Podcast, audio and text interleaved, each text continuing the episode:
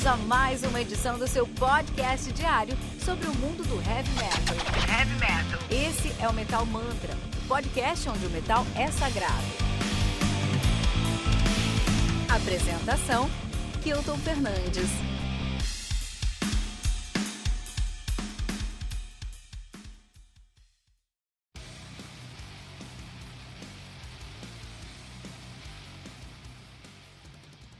Necroceros, do Asphyx, lançado no dia 22 de janeiro de 2021 pela Century Media Records. São responsável aí por muitos lançamentos, entre eles aí Scream Bloody Glory, do Death, Wall of Sound, do Firewind e até The Obsidian Conspiracy, do Nevermore. Necroceros, que contém com 10 músicas totalizando 50 minutos de play. Né? O Asphyx, que é uma banda de Death Doom de Odenzol, na Holanda, nativa desde 1987, desde quando eu nasci. Na verdade, estiveram nativa de 87 a 96, pararam em 96, voltaram em 96 mesmo e ficaram nativa até 99 como Soulburn.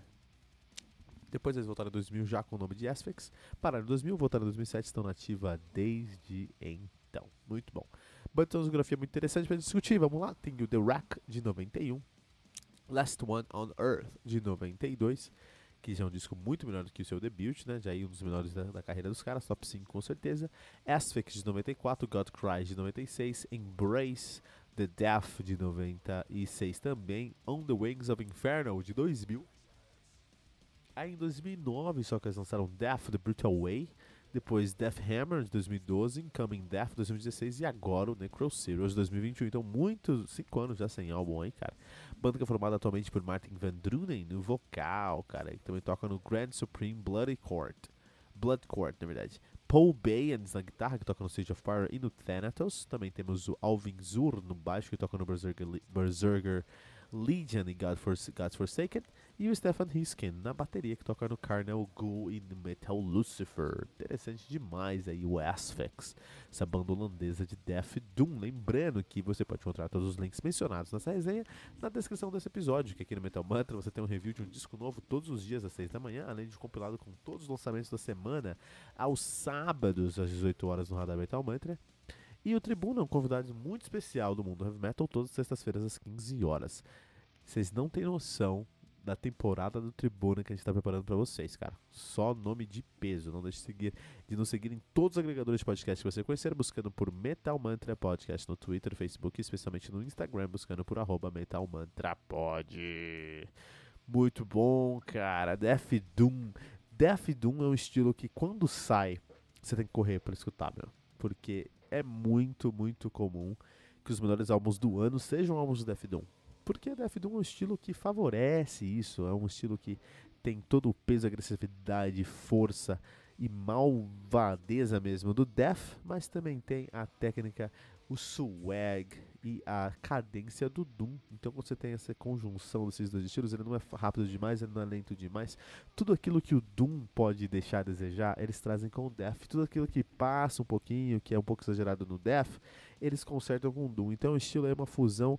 O Death Doom nasceu para estar tá junto mesmo. O Death Doom é um estilo aí muito, muito bem casado. E hoje, aqui antes de falar sobre o Asphyx, né, que é o antigo Soulburn, vamos falar sobre o Death Doom holandês. Três discos para você entender melhor o Death Doom holandês. Vamos começar com Grand Supreme Blood Court, né, a banda aí que a gente já comentou hoje, porque o Grand Supreme Blood Court também tem o Martin Van Duren, o vocalista dessa banda aqui, uh, do Asphyx, também toca lá, né?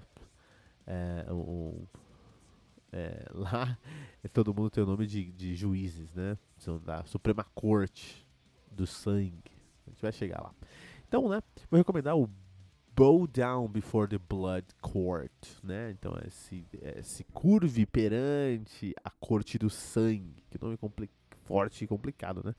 E é do Grand Supreme Blood Court, lançado no dia 9 de novembro de 2012 pela Century Media. álbum contei com 11 músicas totalizando de 48 minutos de play. O Grand Supreme Blood Court é uma banda de Death Doom também da Holanda, associação de Twente na Holanda, ativa desde 2009. Na verdade, antes disso, eles se chamavam, de, em 2009 ainda, de The Company of Undertakers. E em 2009 eles mudaram o nome para The Grand Supreme Blood Court, estão ativa desde então. Esse é o debut dos caras, Bow Before the Blood Court. Eles têm um split aí. Imperial Anthems, agora 2014. Mas o, de o debut dos caras é o Bow Before. Uh, Bow Down Before the Blood Court. Quem são os membros da banda? Nós temos no baixo o The Grand Executioner Van Ikkelen. Olha aí. que é o grande executor, né?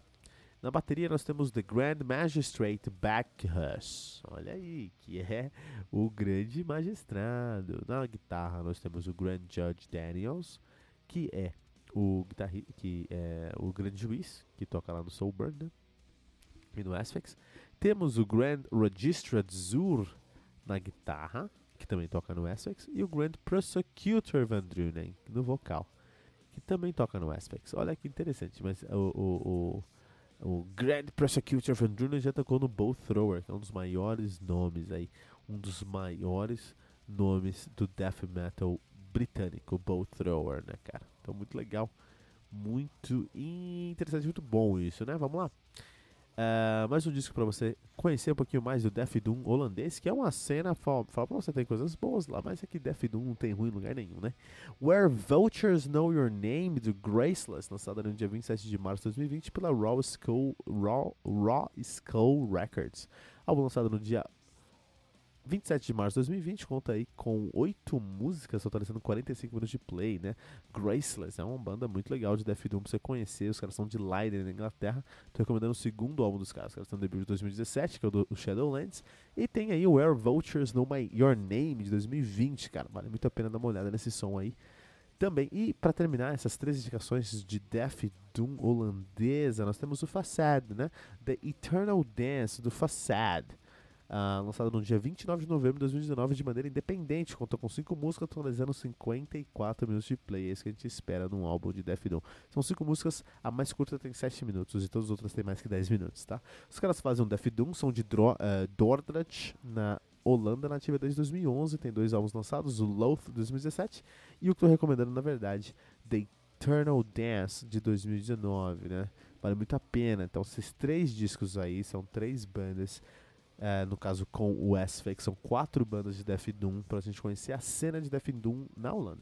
Então a ideia aqui no Metal Mantra todo dia de manhã você já sabe pisar numa cena nova do heavy metal, no caso aqui, o Death Doom holandês, cara, né? Então, provavelmente ontem de manhã você não tinha tanta informação sobre o que era o Death Doom holandês, hoje você já é um expert em Death Doom holandês. Você vai estar na rua, uma senhora fala: "Puta, que oração?" Você fala: "Ah, meu, três para três, três para as quatro meio-dia para as quatro, né? Você fala, ah, meio-dia para as quatro. E a mesma senhora vai perguntar para você, e o que, que você conhece de Death Doom holandês? Você fala, pô, meu, Asphyx, Grand Supreme Blood Court, Graceless, Facade, você não tá ligado. Eu manjo muito de, de Death Doom holandês, né? Mas brincadeira à parte, e, é, o Metal Mantra tá aqui pra isso, pra colocar você dentro de uma cena nova todo dia de manhã, pra você ver como esse heavy metal é algo orgânico e vivo e dinâmico e muda todos os dias, cara. Vamos falar agora sobre esse álbum do Asphyx, né? Vamos falar aí sobre o Necroceros. Muito bom, muito bom, muito bom, cara. Então, se a gente pensa em na Holanda, sempre que eu penso na Holanda, em metal holandês, eu penso em peso. O, a Holanda tem peso, cara. Sabe? É, por exemplo, HDK, que é uma banda ali de um, surgiu das uma banda ali que surgiu meio que das cinzas do After Forever, né? É, tinha um. Que eles, eles lançaram um álbum ali, mais ou menos no, na época que lançou o Reimagine do, do After Forever. After Forever é uma banda que eu gosto muito, né? Que é uma banda de symphonic metal, mas uma banda de symphonic metal muito pesada, e aí o resultado é, é muito positivo, na minha opinião. E é pra mim o melhor trabalho aí com a Flor Jensen é o HDK. E aí no HDK, eu lembro que lá em 2009 eles lançaram o System Overload. Eu escutei muito esse disco aqui, né? E, é, é um, e nesse disco aqui tem a participação do André Matos. O André Matos canta lá no, no, no, numa música, duas músicas na verdade, né? mas eu lembro do Request. E nessa música do Request, que o André Matos canta, do System Overload, cara, é a música mais agressiva, com a voz mais agressiva do André Matos que eu vi na minha vida, cara. E desde aquela época ali, eu escuto, sempre que eu escuto alguma coisa de metal holandês, a primeira coisa que me salta à mente é como os caras são pesados, cara, como os, tra os caras trazem peso. Então, Holanda para mim traz peso. Death Doom para mim é pesado, também traz peso. E aí, quando você junta o Death Doom holandês, eu quero esperar peso, quero esperar eu preciso esperar algo muito pesado, algo muito agressivo, algo que realmente me impacte com sua força. E o Asphyx traz isso pra gente. Ele é um som que tá. Cara, o ré dos caras é mais pesado que o ré normal. Não sei porquê, cara. Por timbragem, né? Mas às vezes uma timbragem muito pesada. Por ter esse pezinho no Doom, na verdade um pezão no Doom, eles colocam um pé no Doom inteiro até a canela e outro pé até a canela no, no Death, né? Mas pra ter esse pé no Doom, tem muito fuzz, especialmente no baixo. Então é muito pesado, mas também é muito sujo o som. Não é aquele riff limpo, né? É aquele riff mais pesado em si. É, então isso é bem característico no som deles. E eles conseguem, conseguem valorizar muito a timbragem do som deles. Isso é muito impressionante. Então, a, os riffs são muito simples, as linhas são muito simples, mas é, eles pensam, eles, eles têm essa mentalidade de trazer não só a estrutura do riff, a estrutura da, da música em si, mas também a timbragem da música. Eles trabalham com a timbragem também não sendo uma parte efetiva da composição.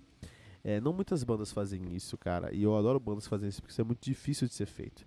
Acho que eles fazem isso muito bem. O som acaba sendo um som muito arrastado, mas muito pesado.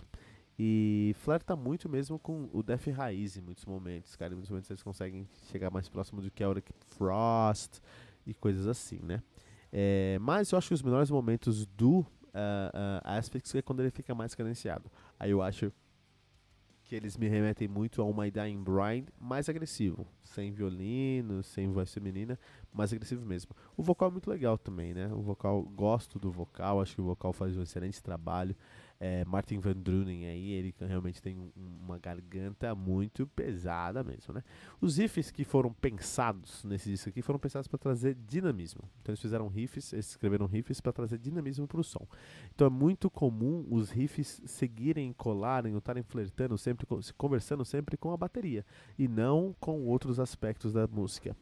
Então quando você traz esse aspecto rítmico aí para a, a, guitarra, você tem um som mais cadenciado, não cadenciado, mas dinâmico mesmo, né?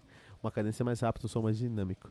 E é legal porque é, a gente não vê isso muitas vezes, é muito difícil a gente encontrar uma guitarra que está sempre olhando para a bateria em vez de olhar para os elementos, ou tentando fazer um som e pedindo para todo mundo olhar para ela. Geralmente uma guitarra segue o caminho dela e todo mundo segue a guitarra, né? Heavy metal é muito guitarrocêntrico. Essa banda aqui é uma banda guitarrocêntrica, sim, mas eles pedem para eles estão sempre olhando para bateria, então eles que trazer esse, essa rítmica mais bem pensada. Isso eu achei muito legal, principalmente nesse disco aí. É uma banda que tem muita criatividade na sua composição, né? E eles conseguem trazer uma, muita originalidade para o seu som através da composição. Então você tem uma timbragem que já tem uma, uma, uma uma originalidade porque é muito pesado e muito bem produzida. Aí você já tem uma composição também tem uma originalidade. Então realmente essa banda aqui não, não tinha como dar errado, né? Você tem dois elementos aí muito grandes, muito bons, você tinha que, dar, tinha que ser muito, muito é, azarado para dar um, um, problema aí no meio e não dá, né? É, o centro da bateria, o centro da música é a bateria. Então todas as músicas têm como centro, tá todo mundo olhando a bateria e seguem a bateria. É, isso deveria ser mais comum, mas não é. Geralmente a bateria é um complemento, mas não. Aqui ela é o centro de toda a história, né?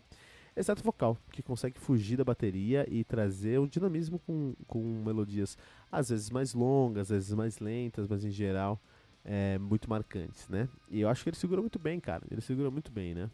É, eu não vi muitos elementos de Doom, eu vi mais elementos de Death Metal. Tirando a falta de velocidade mesmo, eu não vi tantos elementos de Doom assim no disco. Eu acho que se precisava mais, né? Eu acho que as guitarras desse disco estão muito bem produzidas, foram muito bem, bem, feitas, especialmente a produção dessas guitarras foram muito bem feitas. E a bateria está muito orgânica, cara. Especialmente se a gente compara esse disco, se a gente compara aí o, o, o Necro com o Incoming Death é, o Incoming Death tinha uma bateria muito engessada, cara. O Incoming Death tinha uma bateria ali que tava muito burocrática. Já no Necroceros não, dá pra ver que o baterista tá bem suave, que ele bate a cabeça quando ele toca, que ele tá bem confortável fazendo as linhas dele. Eu acho que isso é muito positivo. É, dar esse espaço para ele aí, dar essa autonomia pro Betera, porque ele fez um puta trampo aí, né? Não tem uma temática específica nesse disco, é, o estilo é mais importante do que a mensagem aqui do disco, e eles deixam isso muito claro Então tem muito do estilo, é um, é um, é um, é um álbum de gênero, assim. É um álbum que foi feito para ajudar um estilo, assim, né? Para treinamento para um estilo. É, então por isso a capa e todo o projeto gráfico da banda é, é, ok. Assim, a capa é muito bonita, mas não tem uma ligação completa aí com o que acontece no disco. É, isso é uma falta de perder uma oportunidade, na minha opinião. Eles fal, faltou isso, então perdeu essa oportunidade, mas não chega a comprometer porque realmente é um álbum muito pesado, muito doom mesmo, muito arrastado, muito com muito fuzz. Eu tenho certeza que você que curte um doom metal vai amar esse disco aqui, cara. Então 2021 já começou aí com um dos melhores lançamentos de doom metal do ano. Necro Serials do Asphyx, cara. Não pode esquecer isso não. Lembrando que você pode encontrar todos os links mencionados nessa resenha, por exemplo, os álbuns que eu recomendei lá da cena do, do, do do Death Doom holandês, né? Todos esses links estão aqui na descrição desse episódio, que aqui no Metal Mantras tem um review de um disco novo todos os dias às 6 da manhã, além de compilado com todos os lançamentos da semana às sexta, às, aos sábados, perdão, às 18 horas no Radar Metal Mantra, e o Tribuna com um convidado muito especial do mundo do heavy metal todas as sextas 15 horas. Não deixe de nos seguir em todos os agregadores de podcast que você conhecer, buscando por Metal Mantra Podcast no Twitter, Facebook e especialmente no Instagram, buscando por arroba Metal Mantra Pod.